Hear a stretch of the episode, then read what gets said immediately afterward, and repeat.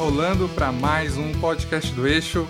Eu sou Henrique e aqui comigo novamente, depois aí de uma semana de folga, ficou aí comemorando quase 15 dias aí o título do Campeonato Brasileiro e ele volta aqui para participar, né, Doug? Vamos dizer que você ganhou sua folguinha aí. E aí galera, tô de volta. Não consegui participar do último, infelizmente. Foi uma pena mesmo, porque participou aí um tricolor, foi um episódio bem legal. Queria ter participado junto com. Esqueci o nome dele, cara. Me, me relembra aí, por favor. Gabriel dos Reis. Inclusive, Gabriel, abraço pra ele. É, abraço mesmo, cara. Eu ouvi, queria até dar um feedback aí. Achei bem legal a participação dele. Queria ter participado aí com o conterrâneo pra gente discutir acerca do, né, do tão glorioso e monumental futebol do Rio, mas não deu, infelizmente. E hoje a gente tem casa cheia. A gente falou aí nos últimos três podcasts que tava falando muito de Palmeiras, que não aguentava mais, mas o que que faz, cara? Os caras tá ganhando aí título como se fosse ponto na carteira de habilitação de motorista ruim. Todo final de semana tem, tem título, aí fica difícil, né? A gente tá sendo obrigado a falar. Só que dessa vez o pessoal tá muito enjoado aí do Jeff, toda vez palmeirense é ele que vem para falar. Hoje eu trouxe um diferente, pelo menos para mudar um pouco esse disco. Meu amigo Vinícius Patriota, eu não estou acostumado a chamar ele de Patriota, eu não sei, eu chamo, não sei se chamo de Vini, não sei se chamo de Patriota. O que, que você prefere, mano? Ah, cara, falar pra você, os mais chegados chamam de patriota. Eu atendo mais como patriota que como Vinícius. Vinícius, eu mesmo quase não, nem não, não presta atenção quando me chamam de Vinícius. Pode chamar de patriota que é nós. Prazer imenso estar aqui com vocês hoje. Então, vamos falar bastante de futebol, bastante de Palmeiras. E é isso aí. Pode falar pro pessoal ficar tranquilo que patriota é, é seu sobrenome e você não tá aqui tentando converter a gente aí pro, não, pelo amor pro de um lado político. pelo amor de Deus, cara. É, no que não sofri de bullying com o nome na infância, a gente sofre agora. Causa do momento. Mas bora lá. E também para me dar um backup aqui, porque para chamar São Paulino agora tá difícil, né? Porque a gente não ganha título, então tem que chamar pelo menos quando vence um jogo, vence um clássico, para falar um pouquinho. É... E tem... então trouxe aqui para me dar um reforço mais um São Paulino, Pedro Vitor. Cara, obrigado pela sua participação, obrigado por ter aceitado o convite. Vamos falar aí do tricolor. Dê um descanso aí para quando a gente tava caindo aí no Brasileirão, caindo das pernas, a gente tava passando mal, aí não tinha cabeça para falar. Aí eu trouxe agora para pelo menos com uma vitóriazinha, mesmo sendo um paulistão em cima do Santos, dá para ficar mais tranquilo, né? É, e aí, rapaziada, eu que agradeço pelo, pelo convite. E, cara, vamos tentar aí aproveitar os únicos bons momentos que o São Paulino tem e falar um pouco sobre São Paulo. A gente se apega muito às pequenas coisas, né? É, já estamos aqui implorando pelo Crespo. já, vamos, já vamos tirar então essa parte da frente, né? Já deixa o cara se vangloriar, se, se deleitar aí. Que nesse final de semana, finalmente, acho que agora a gente pode dizer que acabou a temporada 2020, né, cara? Acho que aí dos clubes da Série A era o último jogo que tava faltando, que era a finalização da Copa do Brasil, que sagrou o Palmeiras, completando aí sua tríplice coroa da temporada. Venceu o Grêmio é, no Allianz Parque por 2 a 0 A gente não chegou a comentar muito do primeiro jogo, é, porque tava, eu quis trazer a pauta do, do, dos campeonatos estaduais, então já estava planejado de trazer o Palmeirense aqui para falar dos dois jogos. É, então o Palmeiras venceu o primeiro jogo já no, na Arena do Grêmio por 1x0 com o gol do Gustavo Gomes. E aí só completou a festa aí no último domingo, 2 a 0 um golaço do Wesley e o, o Gabriel Menino, né? Gabriel Menino, isso. isso. Completou no finalzinho do jogo 2 a 0 Ô, Patriota, eu posso dizer que esse título aí, cara, da temporada, esse aí foi uma mão com açúcar, né, mano? Nem se esforçou para ganhar do Grêmio, foi uma das finais mais tranquilas que eu já vi aí nos últimos tempos aí do futebol. Ah, temos que agradecer o Renato Portaluppi, né, cara? Em escala Paulo Vitor, Tassiano e deixa o Ferreirinho e o Jean-Pierre no banco, né? Esse título eu tinha que mandar uma medalha lá pro Renato Gaúcho, que, que ele colaborou para que o Grêmio não fosse campeão e o Palmeiras fosse campeão é algo impressionante, né? Mas o Palmeiras foi superior, na minha opinião, nos dois jogos. O Grêmio teve seus momentos, mas se pegar os 180 minutos, o Grêmio deve ter uns 20 minutos de bom futebol durante as duas partidas. No resto, é, o Palmeiras, no meu ponto de vista, foi melhor.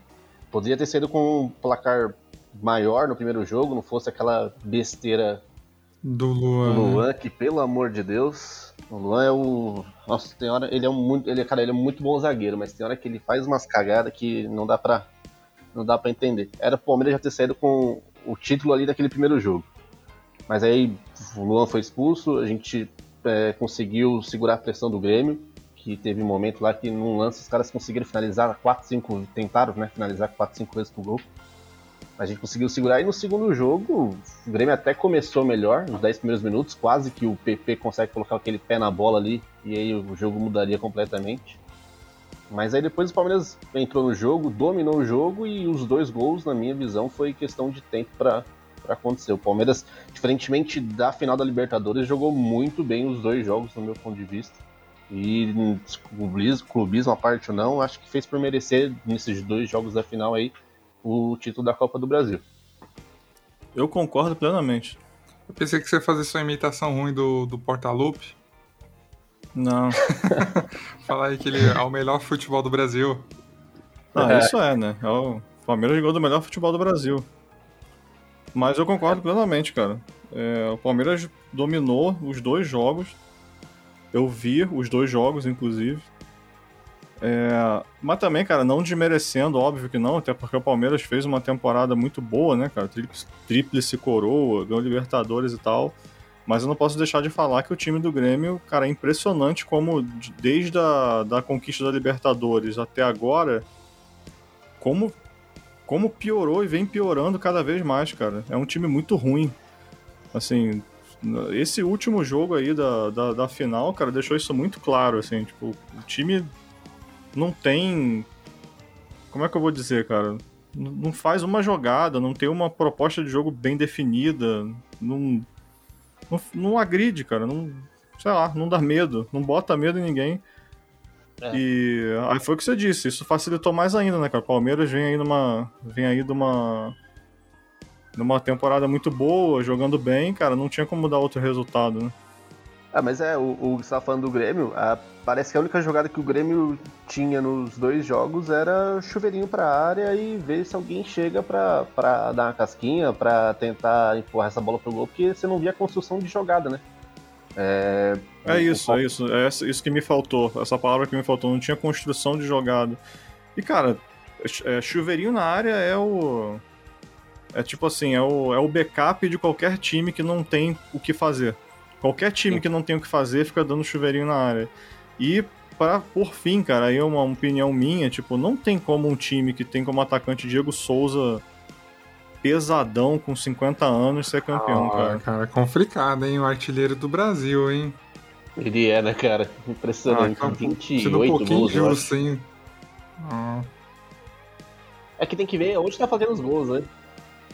É aquele, aquele atacante, cara, que se a bola não chega nele, esquece, ele não vai fazer absolutamente nada no jogo. Ele não, ele não recua, ele não trabalha, ele não cria. A bola tem que chegar no pé dele. Se não chegar, é um a menos. Ele não marca, não vai nada. O melhor lance dele nas duas finais foi o. a sobrancelha dele que saiu aberta com a cotovelada do Luan, porque. Nossa. Não é. nada do jogo, cara. E o Patriota falou aí que o Palmeiras jogou bem. É, eu até falei lá no grupo que eu nem sei se o Palmeiras jogou bem. Assim, é difícil você falar assim, pô, um time que ganhou dois jogos numa final da Copa do Brasil jogou mal.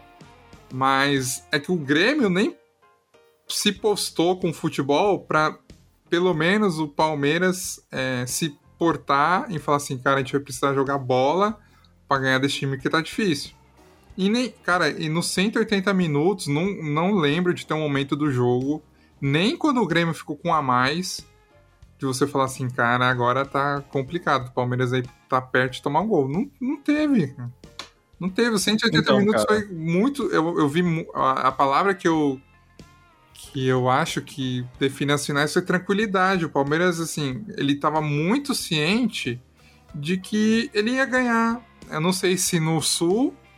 No Sul ele teve uma postura, claro, de propor o futebol, como ele sempre faz, né, nessa temporada Mas, sabe, é aquela coisa, tava na cabeça de que, cara, empatar o primeiro jogo aqui a gente tá suave e leva a decisão para casa. Se sair com a vitória, melhor.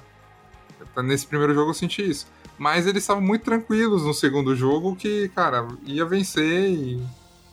Mas veja que. Veja que jogar bem não significa jogar bonito ou jogar um não, futebol vistoso. É, e nem tô, nem tô falando que jogou feio, eu só tô falando que o Palmeiras, cara, jogou as duas finais como se ele estivesse jogando, sei lá, contra o Novo Horizontino.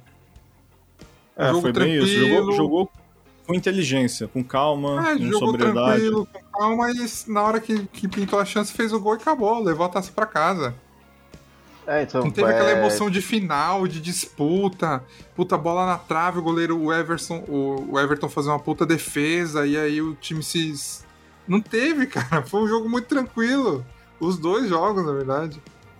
É, se você parar para prestar atenção, a, a pressão que o Grêmio faz é em decorrência da expulsão do Luan, é uma pressão meio que uma bafa, meio no desespero. A gente tava conversando, era bola na área e vamos lá e vamos tentar pelo menos empatar pra gente tentar reverter o, o, placar lá em São Paulo e totalmente sem criatividade nenhuma essa pressão, era mais uma abafa mesmo. No segundo jogo, concordo plenamente, a gente tava jogando como, meu, se tivesse ganho de 4 a 0 lá no Sul e tivesse só esperando os caras. Então, tipo, o Palmeiras, o, o Grêmio começou até um pouquinho melhor, teve a primeira chance, mas depois o Palmeiras controlou a partida. Então, às vezes a gente fala de jogar bem, dá a impressão de tá falando, nossa, jogou um absurdo.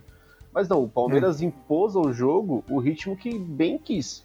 Tanto é que é quando tentou, quando se propôs aí pro ataque mesmo, tirando o Rony, que é um caso à parte, no segundo tempo, os dois gols, cara, você vê a tranquilidade do Rafael Veiga em conduzir a bola por 60 metros, dar o tapa pro Wesley na hora certa, você já vê que, tipo, meu, o cara ele tá tranquilo no, no, lance. E no segundo lance também, era tudo bem, no contra-ataque, mas o William vem com a bola, a mesma coisa. Ele vê o menino vindo pela ponta esquerda, na tranquilidade, ele espera o zagueiro definir o que vai fazer, ele dá o tapa pro, pro, pro menino, o menino dá o corte no, no zagueiro e bate num frangaço do Paulo Vitor, né? Que vamos combinar, as três bolas que foram no gol na final, as três bolas foram gol que o Paulo Vitor entregou as três, né?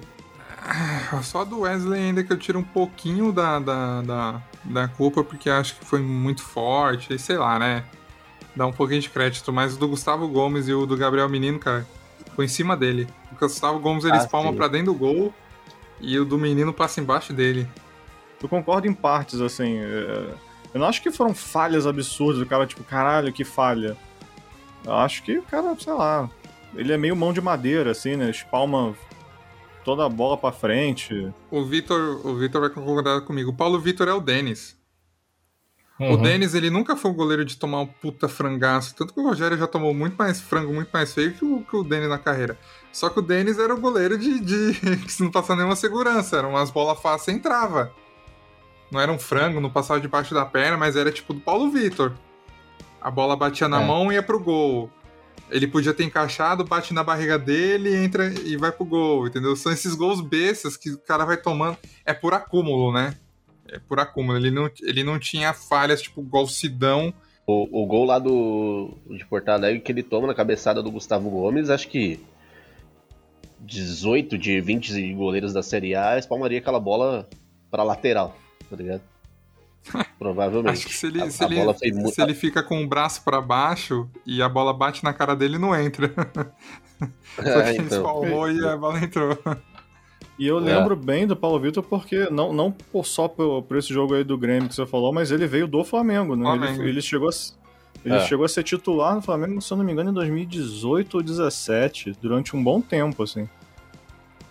A, a prova que o jogo foi tão tranquilo, a gente tá falando aqui do, do Paulo Vitor e o Patriota nem falou que esse jogo aí que a gente tá falando foi só um jogo que o Palmeiras é campeão aí, ó. O cara nem comemorou, nem falou é de mais um título. É isso aí, ó a cachaça foi tão grande no final de semana, bicho, que é capaz de estar tá sob efeitos ainda. Então, é, é, eu podia falar que, né, tá meio enjoado já de ganhar título esse ano, mas tem um flamenguista aqui também que tá com o braço cansado de levantar a taça.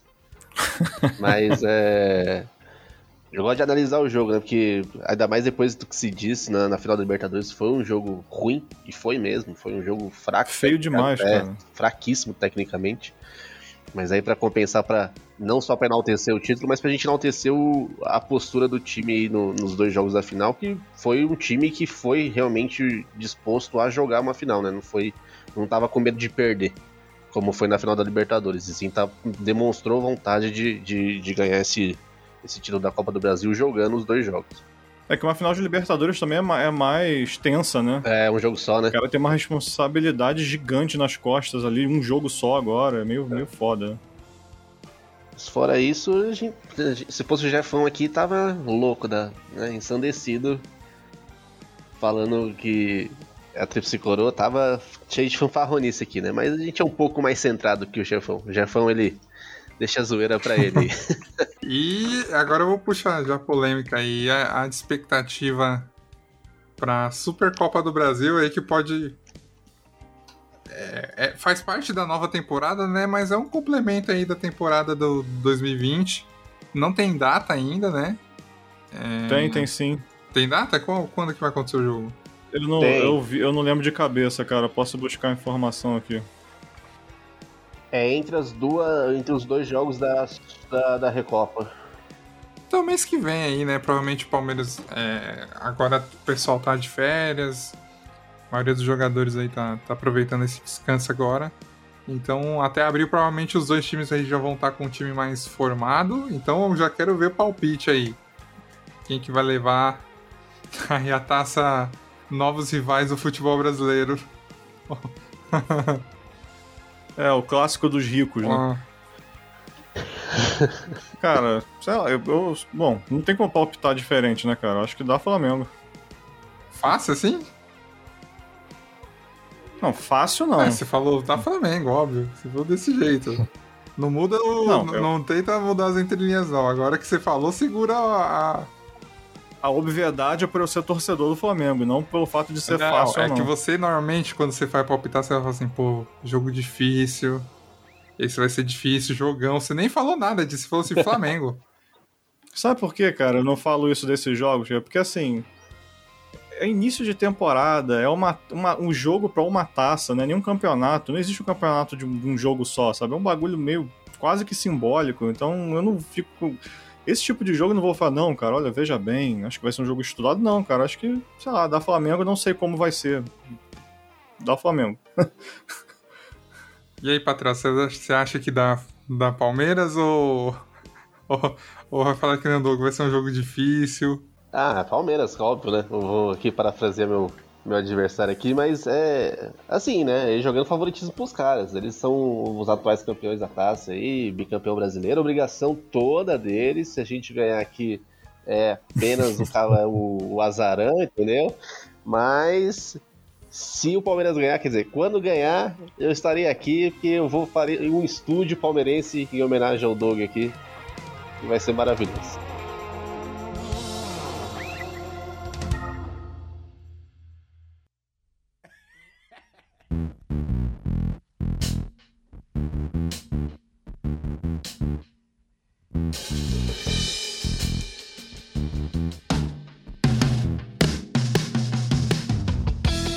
Falando aí no nosso período aqui, no nosso momento estadual do nosso podcast.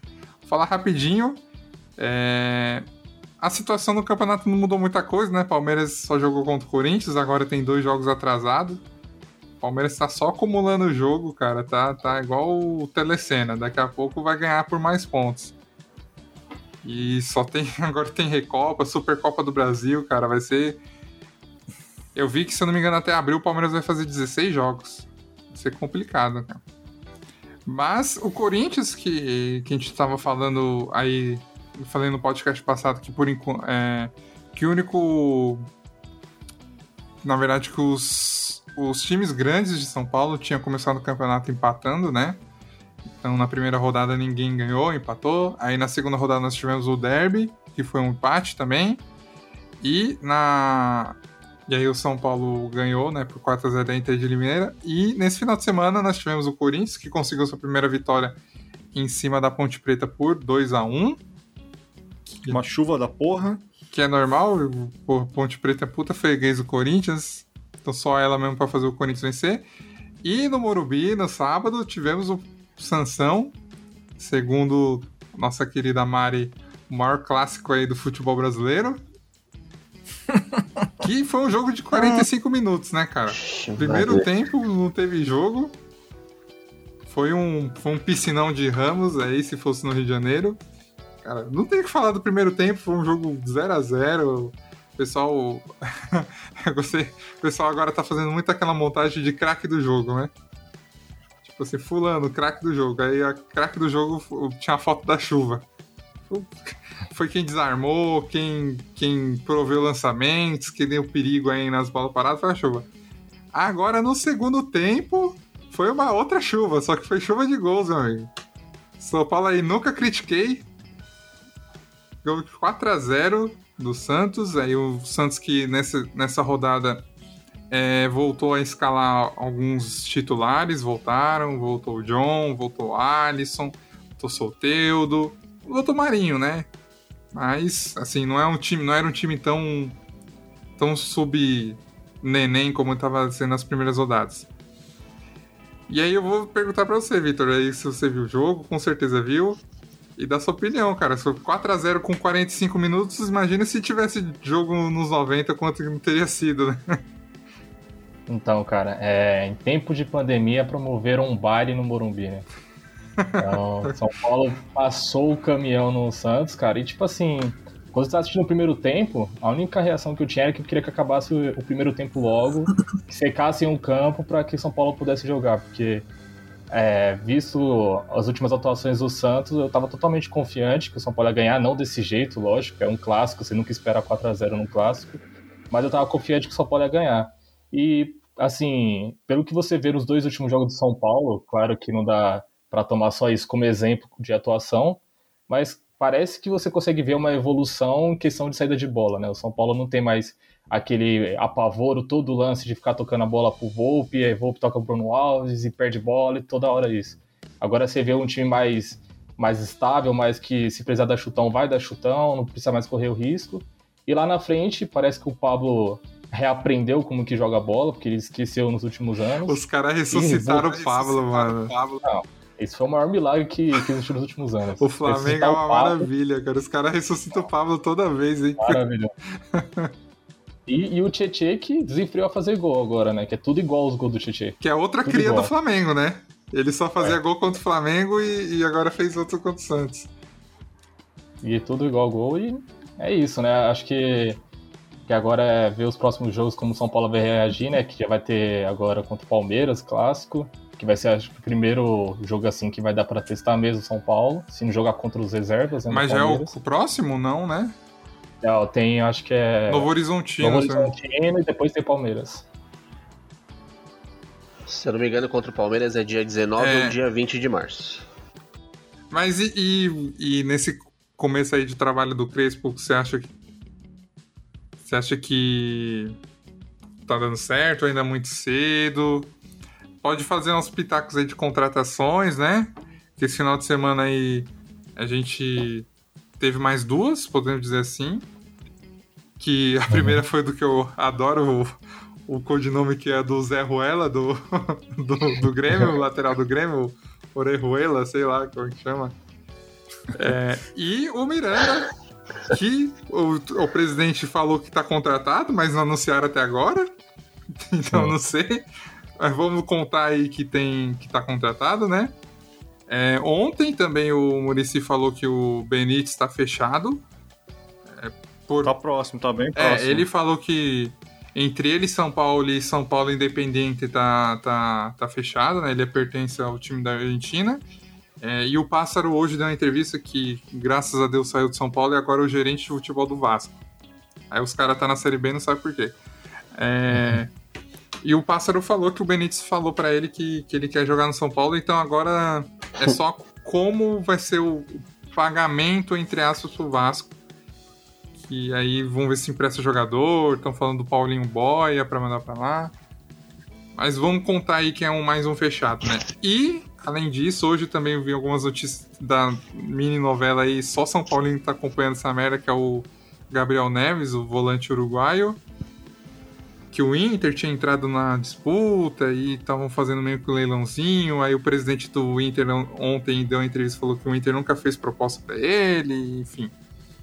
E aí parece que hoje tá fechado também, tá aquele famoso falta assinar. É, e ele chega só em abril porque ele vai é, terminar o contrato com o Nacional até o final de março. Então nós temos aí, são quantos, quantos que eu já falei? São quatro caras?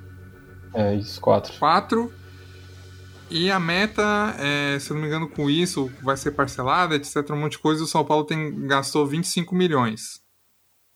E o, o teto, se eu não me engano, era 34 para gastar nessa janela aqui. De reais? É, só 34 milhões de reais para gastar em reforços é, nessa janela. É porque o Miranda é de graça, o Benítez também é de graça, que é outro empréstimo, então ele só tá pagando, ele pagou, vai pagar o, o, o Orejuela e... Não, mas parece que o Benítez tem uma, tem uma negociação aí envolvida que seria uma compensação financeira de um ponto alguma coisa milhões. É, é então, é engano. é porque é para conseguir um novo empréstimo.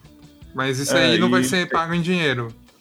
E dar algo. E fornecer algum ou alguns jogadores é, que não, não sendo ser, utilizados. Então, vai ser 100% em jogadores. Se não me engano, o Vasco que o Boya e o Shailon. O, Gon, o Carneiro não estava envolvido não nessa, lembro. Não? Eu não vi Gonzalo, falar do, do, Carneiro. Mas enfim, se levar é esses perneta, pode levar tudo. Pode fazer a barca. Então tá no teto aí, dos 25 milhões. Eu acho que tá contratando bem, cara. Pelo que é, claro que pelo que o dinheiro tá disponível, tá sendo boas contratações. Agora, não é um Flamengo, né? O Palmeiras que pode ter um, um capital aí para trazer um cara de ponta, um cara de estrela, mas dentro das possibilidades, né, cara?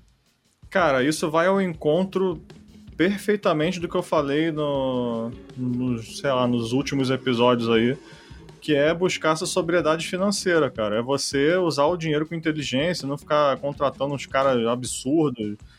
E, tipo, e, cara, dá um, dá um passo para trás, contrata com, com é, gente mais, né? Menos estrela, vamos dizer assim, ou mais, seja mais comedido.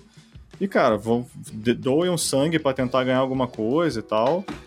E sigam assim, é, porque senão, cara, dá merda, né? É austeridade de base, cara. Tem que ser ah. isso, porra. Não é possível que, que não tenha um cara de ponta que o time tanto precisa aí na base surgindo. Tem que botar essas molecadas para jogar e esforçar, né?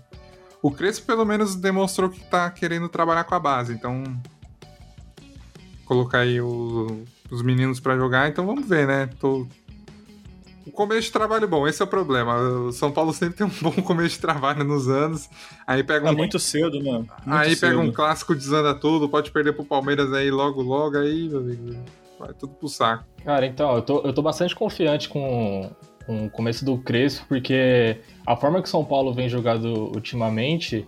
Não, não é o que eu digo que seja o bonito de jogar, que era do Fernando Diniz, que era tocou, não tá mais comigo, passinho de lado, 70% de posse de bola, não, não tem mais isso. São Paulo, é só você ver o último jogo contra o Santos, o Santos tem mais posse de bola que o São Paulo, se não me engano.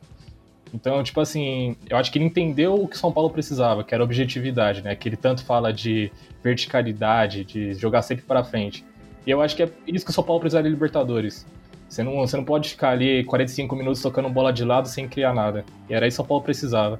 E em relação às contratações, eu acho que isso passa bastante pela mão do Murici, né? Murici chegou, com contratações bastante pontuais. Ele não fica ali colocando na mídia, quem tá contratando não fica muito boato, só chega e contrata, né? O Miranda ficou acho que três, quatro dias de boato e pronto, apareceu contratado, né? A gente, a gente acha que tá contratado. Então acho que Cara, ele tá, tá contratando bem. Eu não sou São Paulino, mas assim, se me permite fazer uma análise tipo assim, desse início de temporada, que, cara, qualquer prognóstico agora é, é, nada, né? Porque é muito, muito, muito cedo, mas eu posso dizer o seguinte, cara, se eu fosse São Paulino, me daria mais segurança o fato de ter o Murici por trás ali do que o próprio Crespo de sim, técnico.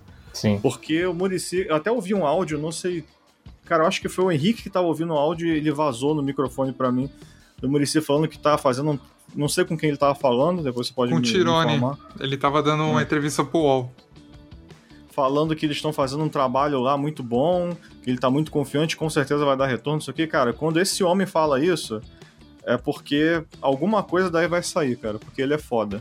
É, ele falou uma parada que Mas, enfim, a gente, São Paulino é muito idiota, cara. A gente se ilude com, até com fala do, do Murici. Mas o Murici falou assim, meu, né, daquele jeito, ô, oh, meu. É. eu tava em casa, eu não preciso mais disso aqui. Então, se eu tô aqui, é porque eu vou fazer essa porra séria, entendeu? Tipo assim, vocês podem acreditar que vocês têm voz porque eu sou a torcida dentro de São Paulo. Eu não precisava mais disso aqui, eu tava estabilizado na minha vida. Eu não preciso, né? Ele falou isso, eu não preciso disso aqui. Se eu tô aqui para fazer a coisa séria, por para fazer um bom trabalho em São Paulo. Então, tipo assim, isso é um, um, sinal de alívio, mas também é um alerta, porque se a gente vê durante a temporada o Murici aí é, dando. Porque, cara, o Murici é aquilo. Se, se começar a desenrolar alguma coisa com a direção, ele vai pegar o bonezinho dele e, e se escafeder, meu. Dois palitos ele vai embora. Aí se, se a gente vê que deu merda nisso aí, meu amigo. É, é bem isso. Errada, né? É bem isso, tipo assim, eu acho que se não der certo o ano do, a temporada do São Paulo, não vai ser por trabalho mal feito. Vai ser por alguma questão dessas aí que, que tipo, influenciou o trabalho que estava sendo feito. É, até mesmo por limitação técnica, né? Porque São Paulo também não tem aquele cacife para trazer jogador de ponta, né? A gente está tentando fazer a, a manobra com, com o dinheiro que tem e tentando achar as contratações pontuais, né? Agora, se elas vão vingar ou não, Aí só o tempo vai dizer. É que a gente também, essa, essa temporada, teve um exemplo que é o Santos, né, cara? O Santos não teve. O Santos mostrou para todo mundo que, meu, trabalho sério dá resultado. Perfeito exemplo. Dá resultado. Perfeito. Se trabalhar, se, se tiver um trabalho sério, dá resultado.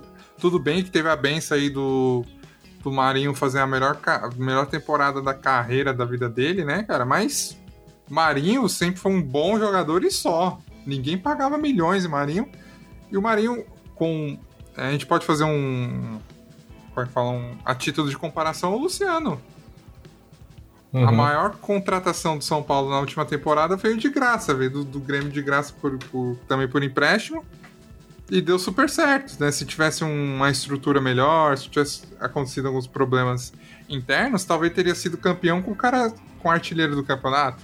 Então mostra que tem solução sim é ter trabalho sério, cara. Que é a coisa que no São Paulo, infelizmente, a gente não vê há muitos anos. E pelo menos, é, o, o, não que o Diniz não fosse, mas o Crespo, hum, ele transparece muita seriedade. Acho que normalmente, é, assim, não sei se é problema de brasileiro, mas a gente vê muito esse estrangeiro, né? O, no Crespo, o Abel, as entrevistas do Abel Ferreira ele parece ser um cara muito profissional, muito cuidadoso muito. com o elenco, cara que entende muito futebol. O, até o, o técnico do Santos que chegou agora, o, o Ariel Roland, que veio com 4 a 0 nas costas, mas também parece um cara muito sério. E aí, de outros exemplos, Kudê, Jorge Jesus, cara. São Paulo. São, São Paulo, mais ou menos. É que o São Paulo tá saindo um monte de treta. Inclusive o Murici deu uma no, no, no São Paulo do nada. Não era nem assunto, o Murici falou mal do São Paulo. Vou fazer uma reflexão aqui sobre esse lance de, cara, né, não tem jogador de ponta e tal. Porque assim, ter jogador de ponta não é uma certeza não. de que você vai. É, é uma ajuda do caralho. Ele é um assim. facilitador, mas ele não é garantia, Sim. né? É, uma reflexão é o próprio Palmeiras, cara, assim, que, que jogador de ponta, assim, talvez, talvez, tá? Talvez eu colocasse nesse status de ponta é, o Felipe Melo e o Everton. Tá, mas peraí. Agora... Peraí, você tá falando assim, o que é ponta para você? Quando a gente fala assim, jogador de ponta, é, eu, eu penso no futebol, na, na, no, no atual nível do futebol nacional que é um jogador que você falaria, cara, esse jogador do meu time, ele seria titular e estrela do time em qualquer dos outros 20 da Série A. Perfeito, for... então mantenho o Então, mas, mas aí, se for do Palmeiras, cara, eu aumento muito mais essa lista. Pode aumentar, Ó, eu, tô falando, eu tô dando a minha percepção. O Everton seria titular, o goleiro titular de todos os times da Série A. Vinha, Vinha talvez também. Ah. Vinha, Gustavo Gomes. Gustavo Gomes, Felipe Melo. A, a, lateral direita eu acho que tem um pouco de discussão, porque às vezes vai o Marcos Rocha, que também é um ótimo lateral, mas tem o Fagner, tem a, o Isla é um, tem as suas falhas, mas é um bom lateral. Tem outros times que tem bons laterais direitos, então tem a discussão. Eu, eu poderia usar um critério assim, é, como sendo de ponta isso que você falou, mas tipo assim, agregando assim, um cara que poderia ir para a seleção, por exemplo. Isso para mim é um cara de ponta. É, aí a gente limita ah, muito. Sim. No futebol brasileiro aí limita muito, cara. Porque se for falar sim. assim, quem pode ir para a seleção atualmente, você vai falar quem? Porque assim, o cara, você colocar que é não, perante o futebol brasileiro, beleza, dá até pra entender, mas é um pouco subjetivo, né? Tipo assim, é, porque, é, vai também. É porque de... a gente tá falando aqui de, do que um time precisa estruturar para ser campeão na nossa temporada. Então eu conto. Se o, se o time tem estrutura para jogar o campeonato nacional, consequentemente tem estrutura para jogar Libertadores e tal. Eu não tô falando nem de seleção, porque aí, cara, aí o nível vai para outra coisa. Que quem a gente vai falar que tem nível para jogar na seleção hoje no Brasil? O Everton, que, que é goleiro, o Gabigol, até o Gabigol, que é um dos maiores artilheiros do Brasil, tem discussão se merece ir para a seleção ou não. Aí o menino, que tá, tá, tá, sendo testado na seleção, mas também não é unanimidade. Então, cara, são pouquíssimos nomes. Mas deixa eu só completar meu ponto, cara. Meu ponto era o seguinte: é... Eu, eu, eu não acho, eu pelo menos não acho, que o, que o Palmeiras montou um elenco estrelado ou com muitos jogadores de ponta, tipo um super time. Montou um time muito bom. Se a gente fosse entrar nessa discussão de seleção, cara, eu colocaria o Gerson também, mas enfim, isso é um outro. É, é um então, outro também tem. Então, o Gerson é bem lembrado. É que a gente tava falando do Palmeiras, mas, mas o Gerson entra é, também. Só para não, não desvirtuar, voltando, por que, que eu puxei isso, né? Meu, meu ponto principal, que falando sobre o São Paulo, é o seguinte: é completamente possível você montar um time de baixo custo ou de médio custo, sei lá, que traga um retorno, que traga títulos, por exemplo. É completamente possível. Então vai que, por exemplo, como, como o Pedro falou aí, ah, só o tempo vai dizer. É exatamente. Então vai que, porra, sei lá, entra o, Miranda, entra o Benítez lá, entra esse Neves aí, o Crespo encaixa todo mundo, começa a jogar pra caralho não tem ninguém de ponta, entre aspas, e tipo. Pode é, acontecer. Pode é, acontecer. Eu, eu, acho que a fórmula do sucesso do Palmeiras foi se juntar um time é, com jogadores que já eram é, assim, considerados no mercado, tipo o Luiz Adriano e o Felipe Melo, com jogadores da base, né? Que o, juntou Felipe Melo, Luiz Adriano, mas também tinha Menino, tinha o Patrick de Paula vindo da base. Mas é um, tem que ter uma mescla. O São Paulo, por exemplo, quando o Luciano se lesionou, a gente colocava quem? Colocava Toró, colocava Carneiro. A gente não tinha uma alternativa. É, e aí, sobre eu, eu falo de contratações, São Paulo tem que ter um elenco competitivo, porque não dá para você tirar um jogador que faz a diferença no time e colocar um jogador só para completar o elenco. Mas isso nessa temporada vai continuar acontecendo, tá? Tem posições que vocês ainda, tipo, quando, quando principalmente no Campeonato Brasileiro, se o cara se machuca ou é suspenso, vocês vão sofrer um pouco para repor. Tem mais alguma coisa que alguém quer, alguém quer falar de dos estaduais? Cara, eu vou ignorar o carioca, porque olha. Ah, cara, deixa eu até, é, deixa eu até falar sobre isso. Fala aí. Cara, assim, sendo bem sincero com o pessoal aqui que tá ouvindo, eu não estou acompanhando o Campeonato Carioca, tá? Primeiro porque o Campeonato Carioca é muito ruim, sempre foi muito ruim. Tem gente que tem gente muito bairrista no Rio que discorda de mim, mas acho que isso é uma opinião que muitos cariocas têm. É, principalmente esse ano agora com o negócio de pandemia, não sei o que, tá pior ainda. No episódio passado vocês fizeram um link, você, Henrique, fez um link lá com, com o Gabriel, que a gente já tinha feito também no outro momento, do tipo assim, o, o futebol do Rio estar passando por um momento ruim, estar associado de alguma forma ao momento do estado do Rio, né? Que tá falido e tal, tá uma merda e tudo mais. Então, cara, tem uma, uma conjunção de fatores aí, cara. Tô tirando totalmente a minha vontade de ver uh, o, o, campeonato. Aí vou só para fechar com chave de ouro, né? É, o campeonato está sendo transmitido pela Record, porque teve né, aquele, aquela briga lá com a Globo e tudo mais uma bagunça do caralho, os times botando tudo é, moleque da base para jogar. Então, cara, não tem a menor vontade. Ah, sou Flamengo, puta, eu, eu, beleza. Eu, depois eu vou lá, vejo o resultado, vejo os melhores momentos, porque eu não consigo me conter, eu quero ver como é que foi.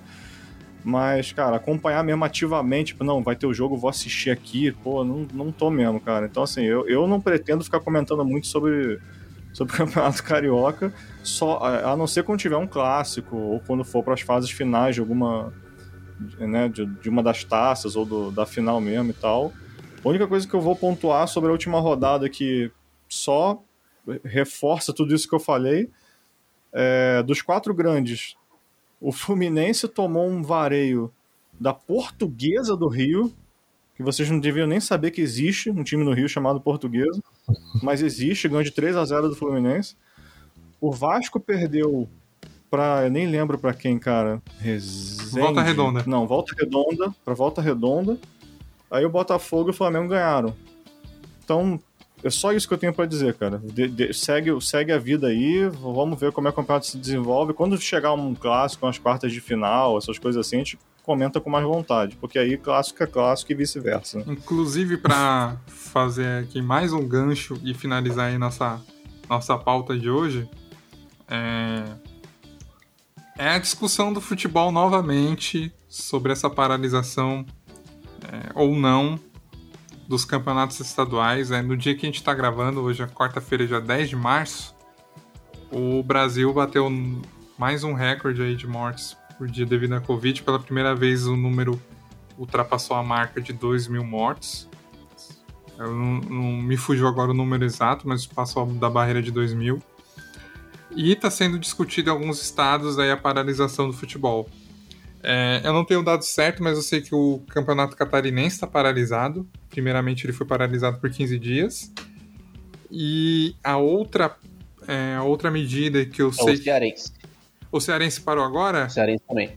Isso, parou o estadual, mas está liberado para jogar a Copa do Nordeste e a Copa do Brasil. Não dá para entender, mas é verdade. É, então eu ia até comentar do, do Ceará, do Cearense, que era a segunda coisa que eu sabia é que até onde eu sabia, é, já estava proibido ter jogos em Fortaleza. Aí agora você tá falando que foi paralisado também no estadual. Então, cara, Sim. queria ver a, a, opinião de vocês, assim, não podem falar à vontade aí, não precisa se preocupar se tá certo, se tá errado. Se é o momento de parar, cara. Assim, se a gente for é, pensar em números, é paralisação para ontem, né? Para anteontem, para algumas pessoas podem até discutir se o futebol deveria ter voltado, porque os números são ah, gritantes. É, ano passado, aí fazendo um, uma recapitulação, nesse momento não estava tendo futebol, não estava tendo abs absolutamente nada, né? É, por conta da situação não só de mortes e de casos e de como todos os hospitais, mas as federações, algumas, né, por exemplo, não sei, Doug, se você viu alguma notícia de como tá no Rio de Janeiro. Não, não é, tem nenhum papo rolando Das federações. Pra, pra aqui em São Paulo, é, o Dória até estava estudando em colocar. O estado no momento está todo em zona vermelha, né? Então só funciona apenas é, estabelecimentos de. Deveria, pelo menos, né? Porque a gente está passando aí pela cidade e está tudo aberto. É, tá até estudando de colocar em fase roxa tá, e, e o Ministério Público fez uma solicitação para que o futebol parasse. E a Federação é, Paulista fez o pedido informando que não iria parar porque considera que a bolha está funcionando. A CBF também falou que o futebol está sendo os espaços mais seguros pelo número de casos, etc. E aí eu queria ver um. Pode falar um de cada vez, falar o que vocês acham, se deve parar ou não. E a gente vai trocando ideia sobre isso. Aí, Pode começar, Doug. E aí a gente vai... eles vão falando de cada vez. Cara, eu tenho opiniões muito controversas, contraditórias e não não com uma acurácia, vamos dizer assim. É, porque assim, eu, ao mesmo tempo que eu acho que faz sentido parar, porque é óbvio, né, por causa desses números todos e esses recordes bizarros aí de mortes e tal, Sei lá, eu acho que quem tem que, quem tem que dizer isso são os próprios jogadores, né, cara? Porque eles passaram é, um ano, mais de um ano, jogando normalmente, normalmente, né, entre aspas, tipo assim, jogando, cumprindo as tabelas normalmente, com a pandemia rolando, é, teoricamente tomando todos os cuidados de protocolares e tal, e enfim, nego passando álcool em bola, em, nego fazendo teste todo dia, toda semana e tal. E sei lá, cara, assim, eu, eu, por isso que eu digo contraditório. Ao mesmo tempo que, que faz sentido, por outro lado, me autocontradizendo, eu acho que, cara, já passou um ano, mais de um ano assim, tomando todos os cuidados e conseguindo, sem torcida e tal, obviamente, né? Acho que talvez dê para continuar assim, cara. Eu não. Mas assim, se os jogadores se unissem, né, e, e, assim, não, cara, olha só, vamos, vamos falar aí pra galera que não dá, porque nossa vida também importa, a gente tá preocupado e tal. Aí também acho justíssimo se, se, se parar, faz todo sentido. Mas eu não tenho uma opinião, tipo, é, certeira, tipo assim, não, tem que parar com certeza. Tipo assim, eu acho que faz sentido, mas também seguindo todos os protocolos e não tendo torcida, eu acho que também não há tantos problemas assim. O número que você queria saber das últimas duas, nas últimas 24 horas é de 2.349 pessoas. É bastante gente, né? Mas é, assim como o Doug falou, cara, é, é muito difícil opinar, né, numa situação como essa, porque a gente já tá aí há quase um ano. Hoje é 10 de março, a gente teve o primeiro caso aqui no Brasil no comecinho de março também do ano passado, então a gente tá nessa, nessa vida aí há, há um ano. E eu só queria saber que bolha é essa que os dirigentes do futebol veem que é super segura, sendo que a gente teve um campeonato brasileiro com muitos times perdendo muitos jogadores de uma vez só, né? O Flamengo perdeu mais de 15 jogadores, se eu não me engano, não me recordo. O Palmeiras teve jogo que não tinha à disposição mais de 20 jogadores, todos infectados, então não sei que bolha é essa, né? Que, que eles falam que é super segura. Agora talvez seja porque hum, acho que quase todos os, os jogadores aí já já devem ter contraído ou, ou dado é, positivo pro, pro Covid. É, e nem, nem, Mas é das nem isso é garantia, né? Porque se a gente lembrar, o, o Corinthians Exatamente. passou por uma infecção aí generalizada de Covid no Campeonato Brasileiro do ano passado. E agora no Paulistão Sim. tá passando por uma nova, né? É, eles, eles não estão passando é, os nomes dos jogadores que foram infectados, mas pode ter reinfecção aí no meio, né? Passaram alguns sim, Ricão. Tanto que teve, inclusive, no derby, o Piton, que jogou o derby. É, na quinta-feira ou na sexta-feira depois, o Corinthians afirmou que ele era um dos que, que haviam contraído. Tanto que gerou até um pouco de, de pânico assim lá no Palmeiras, porque a gente ia disputar a final né, no domingo. Mas aí eu só comentei isso tudo porque das coisas menos importantes, o futebol é uma das coisas mais importantes, né? Então, se tem muita gente em casa ainda então, do jeito que tá, com o futebol a gente fica às vezes meio biruta em casa, quem tá em casa ainda trabalhando, tá fazendo as coisas dentro de casa. Já tem muita gente biruta dentro de casa sem futebol, ah, quer dizer, com o futebol, imagina a cena. Minha opinião. Cara, esse cara, é um argumento gente... válido, hein? Esse é um argumento válido. Parece que não, parece que é maluquice, mas esse é um argumento que eu considero muito válido. É, então, é. Acho assim, é, os jogadores, as comissões técnicas, quem trabalha nos clubes tem muito respaldo de, de, de, de médico e tudo mais, tem os protocolos, assim, como diz o Doug, a gente já está um ano nessa praticamente, com todos os protocolos, e o futebol foi prosseguindo como, é, como deu nesse período. Então, você parar o futebol agora, será que faz sentido? Depois desse tempo todo, com esse monte de gente que já dentro do, do ciclo do futebol que que teve problema, será que agora faz sentido? Já que começaram, já que emendaram uma temporada na outra, acho que não tem que, que parar agora. Né? Mas respeito a minha opinião de quem acha que tem que parar, né?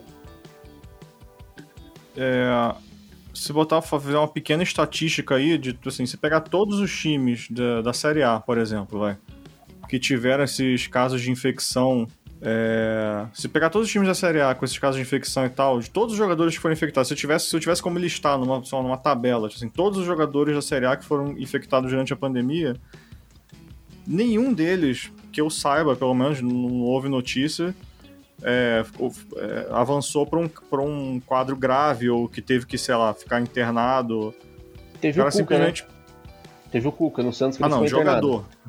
Jogador. Ah, não, jogador não. Jogador não. É. É, realmente, eu não pensei nos técnicos. Técnico pode ser grupo de risco por causa de idade. Uhum. Mas o ponto é, jogadores não são um grupo de risco, né? Então, assim, todos eles que foram infectados, cara, conseguiram é, se curar, né? Se, enfim, ficar, ficarem bons. Não que isso seja uma, uma comprovação de que, não, beleza, é seguro. Uhum. Mas, cara, não sei, assim, eu acho que. É, os caras. Cara, pelo amor de Deus, tá? Eu não quero parafrasear o nosso amigo lá, que eu não vou nem citar o nome aqui, falou nesse sentido, mas os caras são atletas, né? Então, eles têm todo o acompanhamento médico aí que o, que o Patriota falou. Eles dificilmente os caras vão avançar realmente para um quadro de puta, vai ter que ficar internado em tubar, não sei o quê. É, é bem, o, é, é, bem o que eu falei mesmo, cara. Assim, eles que, tem, tinham que, que, que se posicionar, na minha opinião. Sacou? Tipo, olha, Sim. por mim tudo bem, por mim não. É isso. Perfeito, perfeito, concordo. O jogador deveria se unir e falar, ah, vamos jogar, não vamos. Mas é o que eu disse, os caras estão jogando desde acho que junho, julho que voltou, né? Ano passado. Os caras estão jogando desde lá, acho que não vai ser agora que eles vão mudar de ideia, né? Cara, é, sobre esse assunto eu tô bastante por fora, assim, não ando acompanhando tanto a argumentação do, do da justiça para parar ou da FPF para não parar. Mas assim, o que eu vejo do lado de fora é que se tem alguém que está preparado para seguir os protocolos contra a Covid, eu acho que dentro dos esportes e dentro de todas as outras atividades é o futebol, cara. Eu acho que é o que eles estão mais seguindo a risca, apesar de haver várias reincidências de casos. É o que estão mais seguindo a risca, testando mais constantemente os jogadores. E pelo que eu vejo, assim, não faz sentido parar o, o futebol agora, né? Porque pelo que eu li uma nota da FPF, foi o que eles falaram, né? Não há dados científicos de que provem que a volta do futebol ou a continuidade do futebol ah, causa um aumento de, um aumento de casos, né?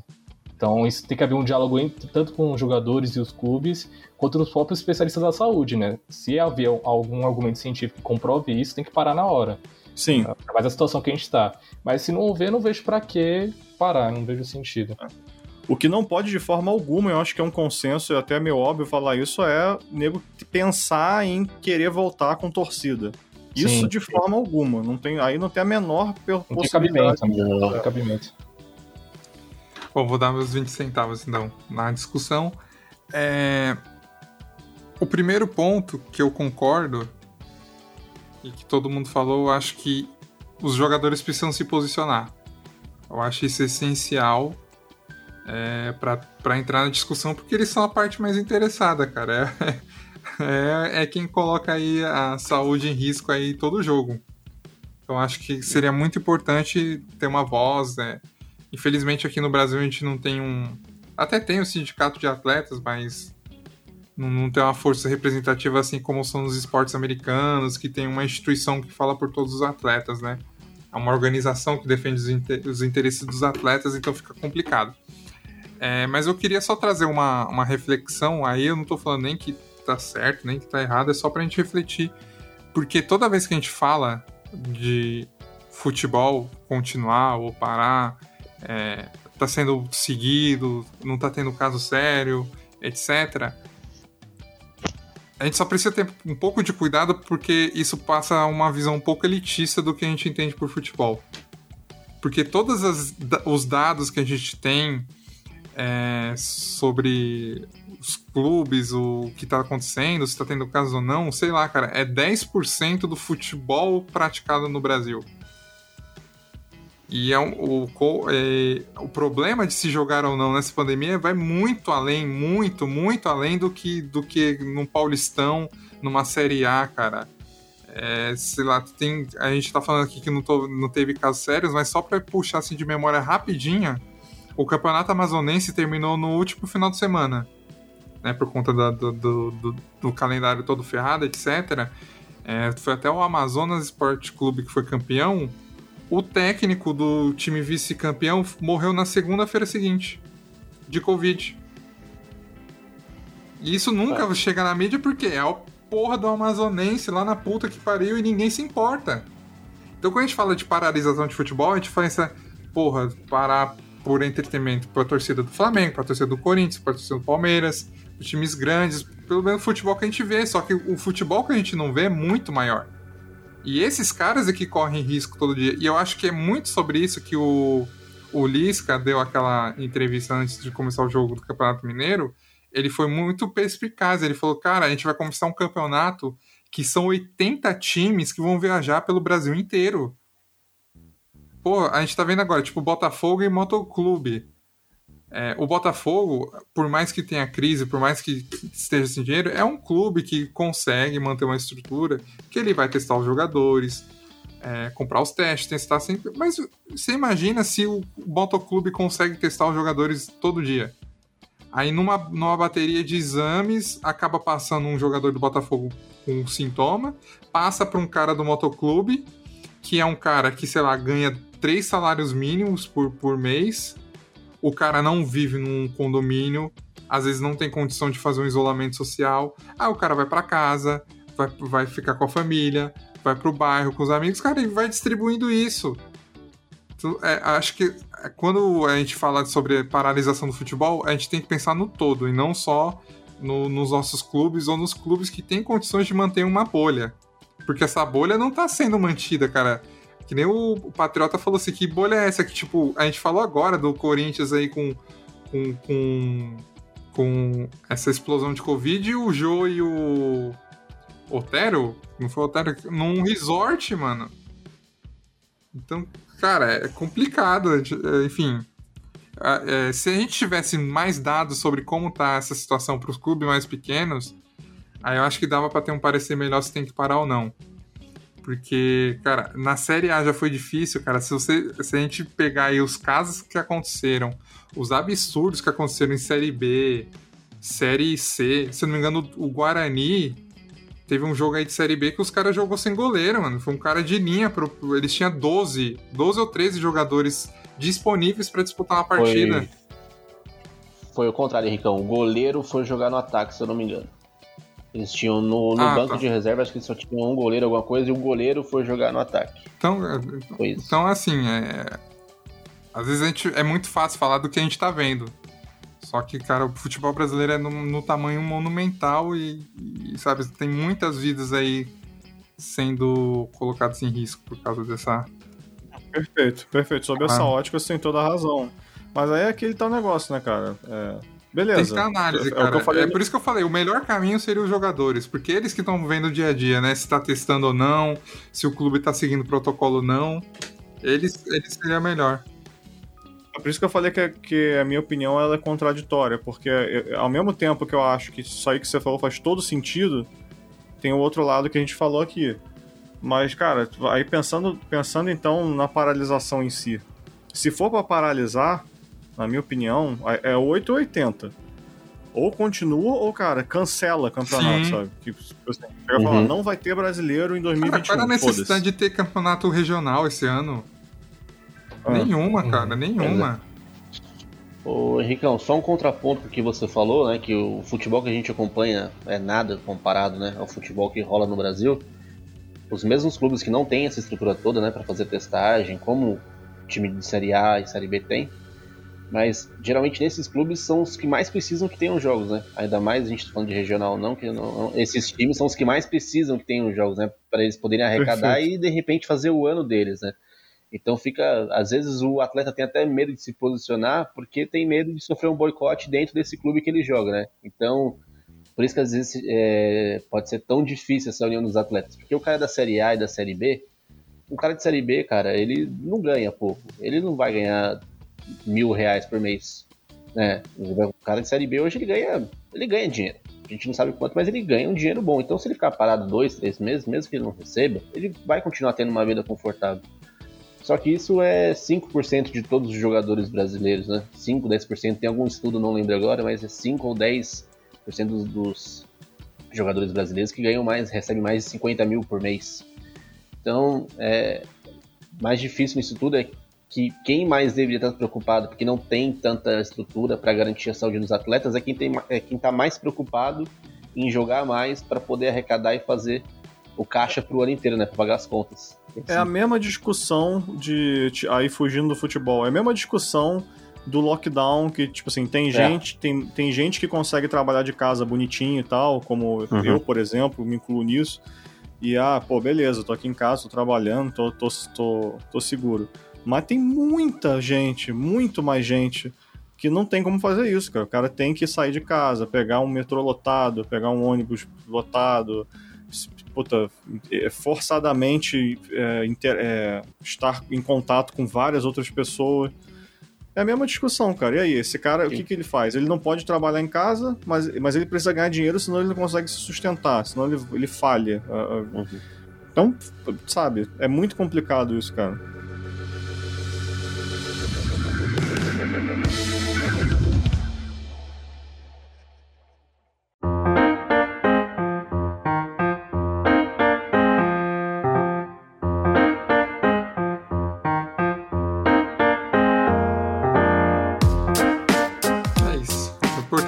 Trazer o debate. Gostei de todas as opiniões aí. E vamos, pelo menos, se, que, que continue né, o futebol aí, que tenha um mínimo de caso possível para todo mundo, porque a situação tá complicada. Mas, pra gente não terminar aí nessa. esse clima de. Bad vibes. Essa bad vibes, esse clima de velório. Mas, para encerrar aqui o nosso podcast, a gente já tem aí o nosso batismo, que a gente costuma deixar aqui os seus cinco minutos, do famoso aquela hora que o Faustão deixa para aumentar a audiência, que o cara chora e se emociona. É a vez de vocês aí, primeira vez que vocês estão participando aqui do nosso podcast. Então, quem vai começar aí para falar um pouquinho do, do, amor ao clube, do amor ao futebol? Ô Doug, faz, Doug, faz a sua célebre pergunta primeiro, que você gosta antes deles começar a falar. Irmão, isso aqui é um questionário e tem duas perguntas. Na verdade, três, às vezes quatro, enfim, mas é, o ponto é: por que, que você é São Paulino? O que é ser São Paulino e qual sua idade? ah, então vou começar com a minha idade para contextualizar melhor. É, eu tenho 20 anos. É, então eu não tenho motivo nenhum para ser São Paulino, porque quando eu era criança eu não lembro de futebol e quando eu cresci o São Paulo não foi campeão de nada. Mas é, parte muito da, da minha relação com minha família, com meu pai e da minha mãe, que, foram, são São Paulinos. Então eles sempre passaram, eles viram melhor os títulos de São Paulo, as conquistas. Então eles sempre passaram essa perspectiva para mim. E desde os meus oito anos eu comecei a em estágio, frequentar o Morumbi. Sempre acompanhei o São Paulo, sempre gostei de jogar futebol, então eu sempre assistia jogo e tudo mais. E aí parece que o torcer pro São Paulo é uma novela, sabe? É, tipo, você sempre vendo até onde São Paulo pode te decepcionar e você vai querendo a, a reviravolta desse time. E você ficar mais ainda aficionado pelo time é uma coisa assim impressionante. Não sei quantas vezes esse ano eu falei que eu não ia assistir mais o jogo do São Paulo ou que eu não ia comprar mais nada do São Paulo. Nossa. E na semana seguinte eu tava ali, ó, sentado na, de frente da TV, olhando a escalação, olhando o que cada jogador tava falando. Então sei lá, eu acho que é, é meio doentio torcer pro São Paulo. cara, mas... deixa, deixa eu só entender uma coisa, cara. Eu preciso, eu que sou o, o tiozão aqui do, do podcast, eu preciso, sempre vou fazer esse tipo de, de constatação, cara. Foda-se quem não gosta. Você tá me dizendo que você nasceu no ano 2000, é isso? Isso. Então, assim, eu já ficava indignado que o Henrique não viu, sei lá, a Copa de 94 Agora tem que ficar indignado que você não viu a Copa de 2002, cara. Não vi. Ah, tá bom. Então, só, só pra confirmar. E nem de 2006, talvez, é. De 2006. Ah, a, a 2006 eu só lembro da eliminação pro, do Brasil com o gol do Henrique, só. só pra Ou seja, eu vi o seu time ser campeão mais do que você. Com certeza. com certeza. Pô, mas você só falou desgraça aí é. do time, não tem nenhuma lembrança aí de, de de alegria. Ah, assim, é, os raros momentos de alegria que eu, que eu tive com São Paulo nos últimos anos foi na conquista da Sul-Americana, né? Que por mais que seja um título meio é, esnobado por muitos, considero que não é um título importante, foi muito importante para São Paulo, né? Porque São Paulo tava. A gente não sabia que havia uma seca muito maior, mas a gente estava cinco anos sem conquistar um título. Então aquele jogo ali para mim foi muito emblemático, foi a primeira vez que eu estava realmente entendendo o que estava acontecendo, estava realmente torcendo, e foi a primeira vez que eu vi o São Paulo ganhando um título. Foi uma forma muito emblemática, né, porque os caras não entraram nem no segundo tempo para disputar o jogo. Parecia que o São Paulo tinha acabado com, com o time deles. E aí, depois disso, a gente ali, vez ou outra, tem uma alegria com, com a Libertadores 2016, que a gente quase ganhou aquele time horrível, mas era muito aguerrido. Então, às vezes, dava ainda é, vontade de assistir o São Paulo jogando. 2014 também, que o São Paulo quase ganhou o Brasileirão, que tinha aquele time com, com o Pato, com o Ganso, o Kaká, que era um time também que jogava muito bem. Mas a gente está na esperança de ver o São Paulo ser campeão e melhores dias virão aí pela frente com o Crespo. Porra, eu fiquei meio triste agora. Cara, é, é a história, a história do São Paulo ultimamente. Eu, é acho, é eu me acho já triste torcer pro São Paulo. O cara me fala que a maior alegria dele foi a Sul-Americana, eu fico pensando, caraca. Tem gente pior cara, que eu. Imagina que tem 12 anos hoje, mano, e torce pro São Paulo. Pra você Sim. se sentir valorizado, cara, eu posso dizer, por experiência própria, que 2006, 7, 8 foi um período extremamente chato. Porque, puta que pariu, cara. Só Era o São Paulo mesmo. ganhava. E era, cara, eu não aguentava mais ouvir falar de São Paulo. Eu até perdi um pouco da simpatia que eu tinha pelo São Paulo nessa época, porque tava muito saturado. já. É. Mas é isso, pelo menos não tem nenhuma, nenhum rebaixamento aí. que Deus, Deus mantenha É. desse jeito, né? Tá dos males o menor. Exatamente. Agora a vez aí do Patriota e o cara que tá mais fácil de falar aí do porquê é palmeirense, que agora esse ano tá. Tá tudo. Tudo azul, tudo. A maior felicidade, mas já, já, passou por bons bocados, né? Aí você pode responder aí pro Doug o questionário de novo, sua idade, quando que começou a acompanhar o Palmeiras e por que é palmeirense também. Ah, falar, eu ia comentar exatamente isso que você tava finalizando aí. Que hoje tá fácil ser palmeirense, né? É igual ser São Paulino no, na, no tricampeonato brasileiro. Mas eu sou de 91, né? Tenho 30 anos já.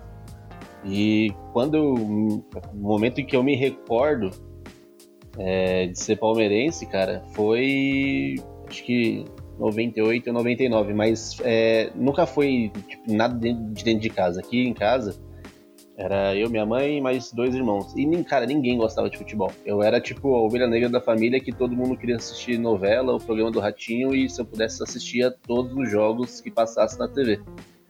E aí um tio meu, que muito palmeirense, falou, você gosta de, de futebol? Eu falei, não, gosto. Já tem algum time? Na época, com 6, 7 anos, cara, sem nenhuma figura, assim, paterna pra te mostrar um clube, você você vai em quem em quem te levar primeiro no estádio, né? Esse tio me levou no estádio. E, cara, foi um Palmeiras e Botafogo, a gente tomou uma ataca de 2 a 0 do Botafogo no antigo Palestra Itália. Aí, como palmeirense gosta de sofrer, né? Principalmente palmeirense do- dos anos 2000 gosta de sofrer e conviveu com isso muito tempo. Então, a primeira experiência no estádio foi bem ruim, mas serviu para fortalecer o amor que a gente tem pelo time hoje. É, como o Pedrão falou, essa, essa fase que São Paulo passa hoje, cara, o palmeirense passou dos anos dos anos 2000 inteiro, cara.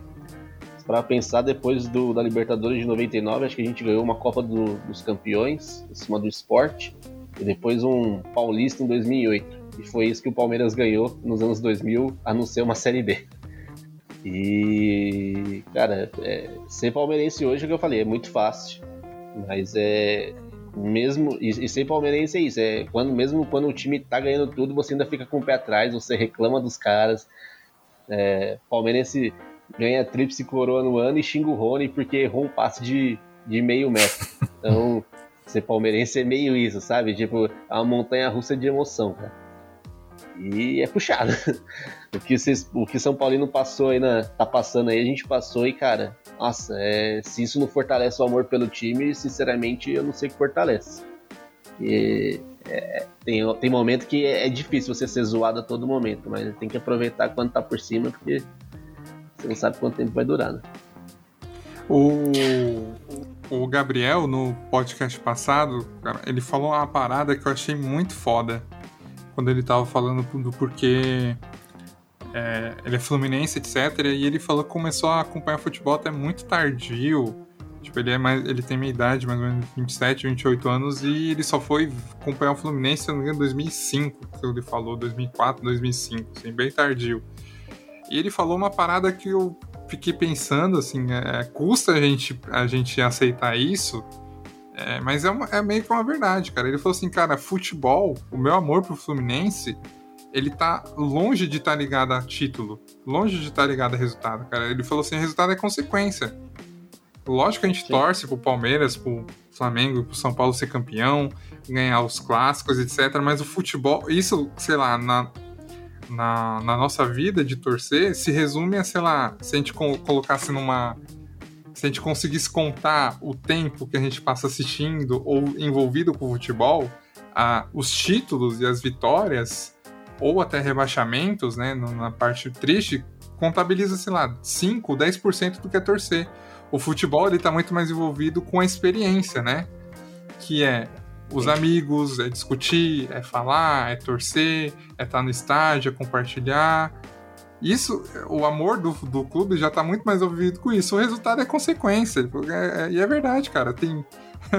é, pensar em matemática, sei lá, tem quantos. Sei lá, a gente disputa campeonatos que tem 20 clubes, outros que tem 32 clubes, outros que tem 24 clubes. Então, matematicamente, a probabilidade do teu time ser campeão é muito baixa todo ano. Então, futebol vai muito além do, do, do que é título, do que é torcer. E é muito isso que você falou, cara. Tipo, é, né, nesses momentos ruins é que mais fortalece. Porque você aprende a, a ter uma. Parece que o purifica o amor pelo clube. Se você tá torcendo ainda, mesmo sem ganhar, mesmo sendo tem muitas alegrias, cara, é porque realmente você aquilo faz parte da tua vida. Eu concordo 200%. Eu só queria adicionar que o problema é que essa experiência começa a ficar muito ruim quando passa muito tempo sem ganhar nada. Cara. Porque essa experiência de você conversar com os amigos, zoar, não sei o que, o caralho, se torna um fardo. Mas eu concordo, eu concordo. Essa visão ela é bem, bem apurada, assim.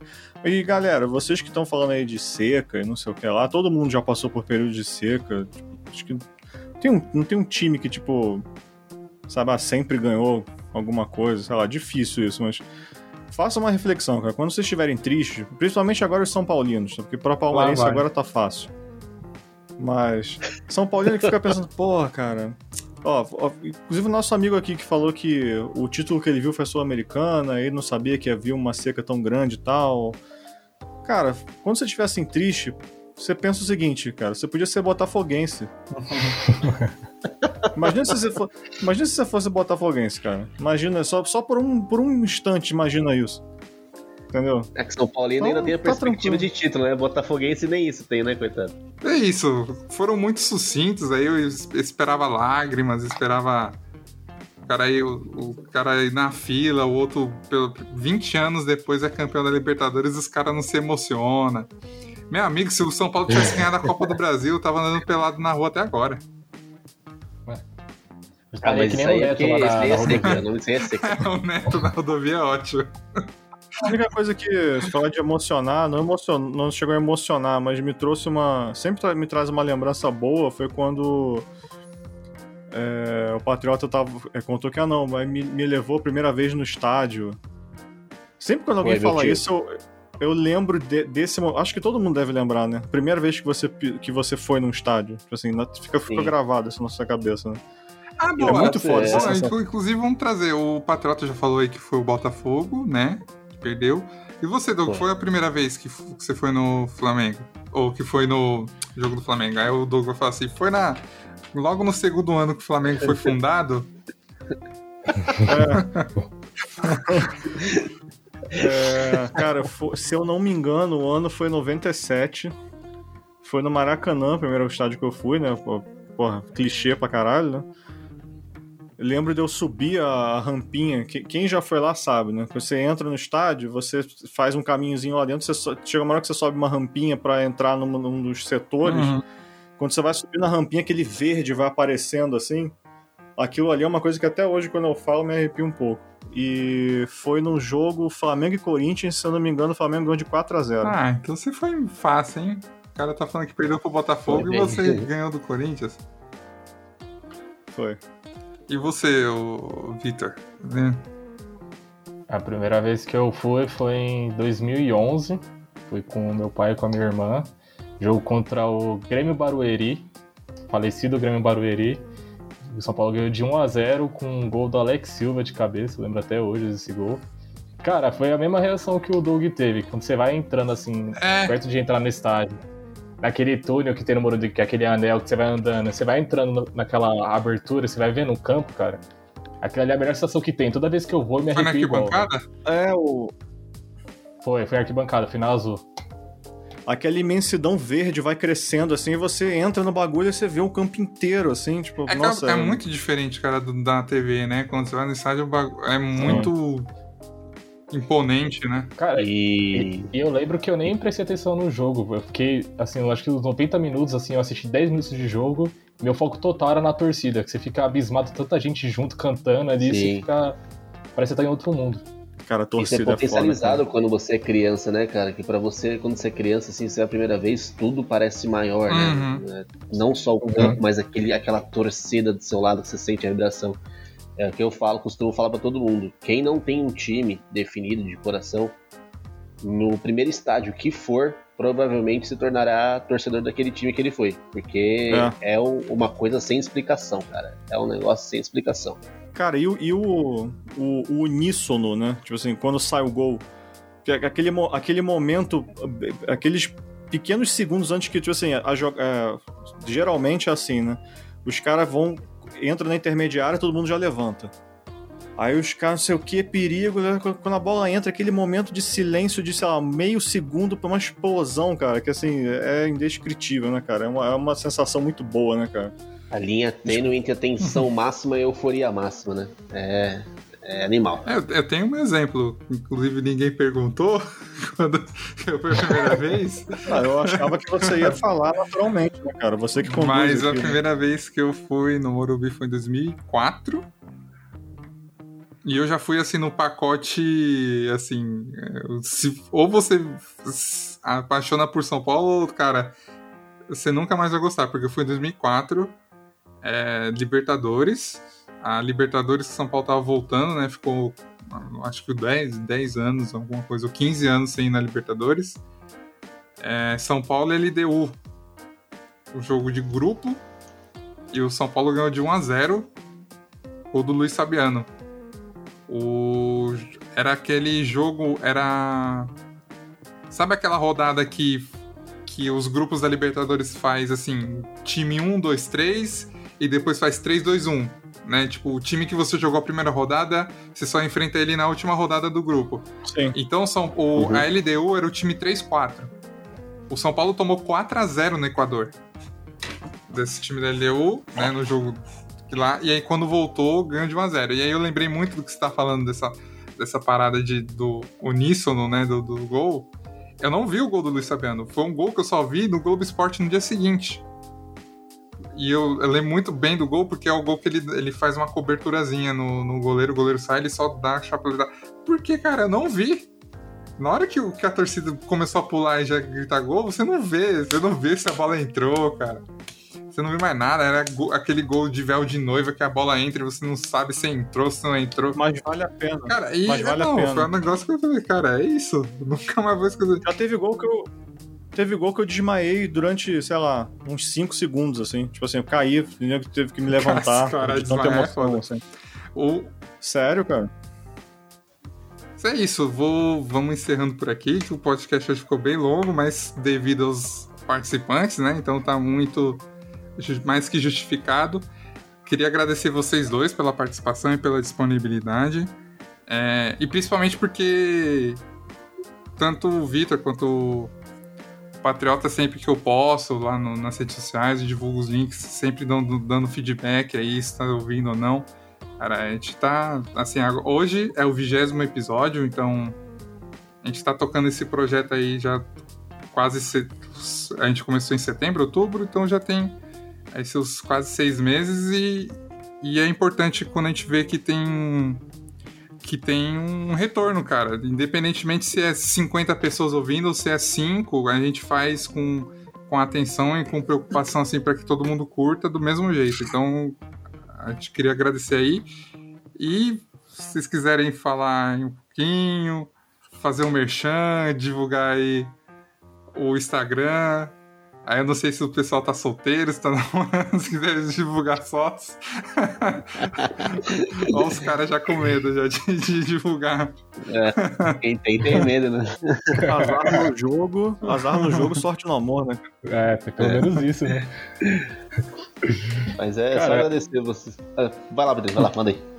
Não, pode, pode falar, o começo da torcida você fala isso aí agora. Fechou. Não, só agradecer aí o Henrique e o Doug pela, pelo convite.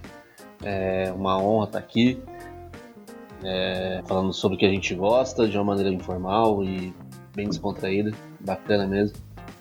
E estamos aí, sempre acompanhando vocês. Esse com certeza, além de acompanhar, a gente vai mostrar pra família inteira, né? Pra dar aquela moral. E é isso aí. Agradecer também ao Pedrinho aí pela resenha. Foi bacana demais, rapaziada. Precisar, tamo aí, só chamar. É, é, seguindo essa linha aí, quero agradecer pelo convite. Eu acho que eu, eu tinha falado com, com o Henrique, eu queria participar tal. Aí aconteceu aquele erro de conexão lá, não consegui participar. Depois eu falei pra ele me dar um tempo, que foi logo depois da lapada de 5 a 1 do Internacional, que eu não queria falar muita coisa. Mas agradecer pelo convite aí, pelo, pelo espaço que vocês deram, pela resenha aí, foi bem, foi bem legal conversar com vocês. E parabéns aí pelo projeto de vocês, tá, tá sendo bem, bem legal, vou continuar escutando aí. E é isso, se precisar, a gente tá aí pra participar. Vai, Doug. Não, Zé, pô, pô, obrigado aí pelo convite, Henrique.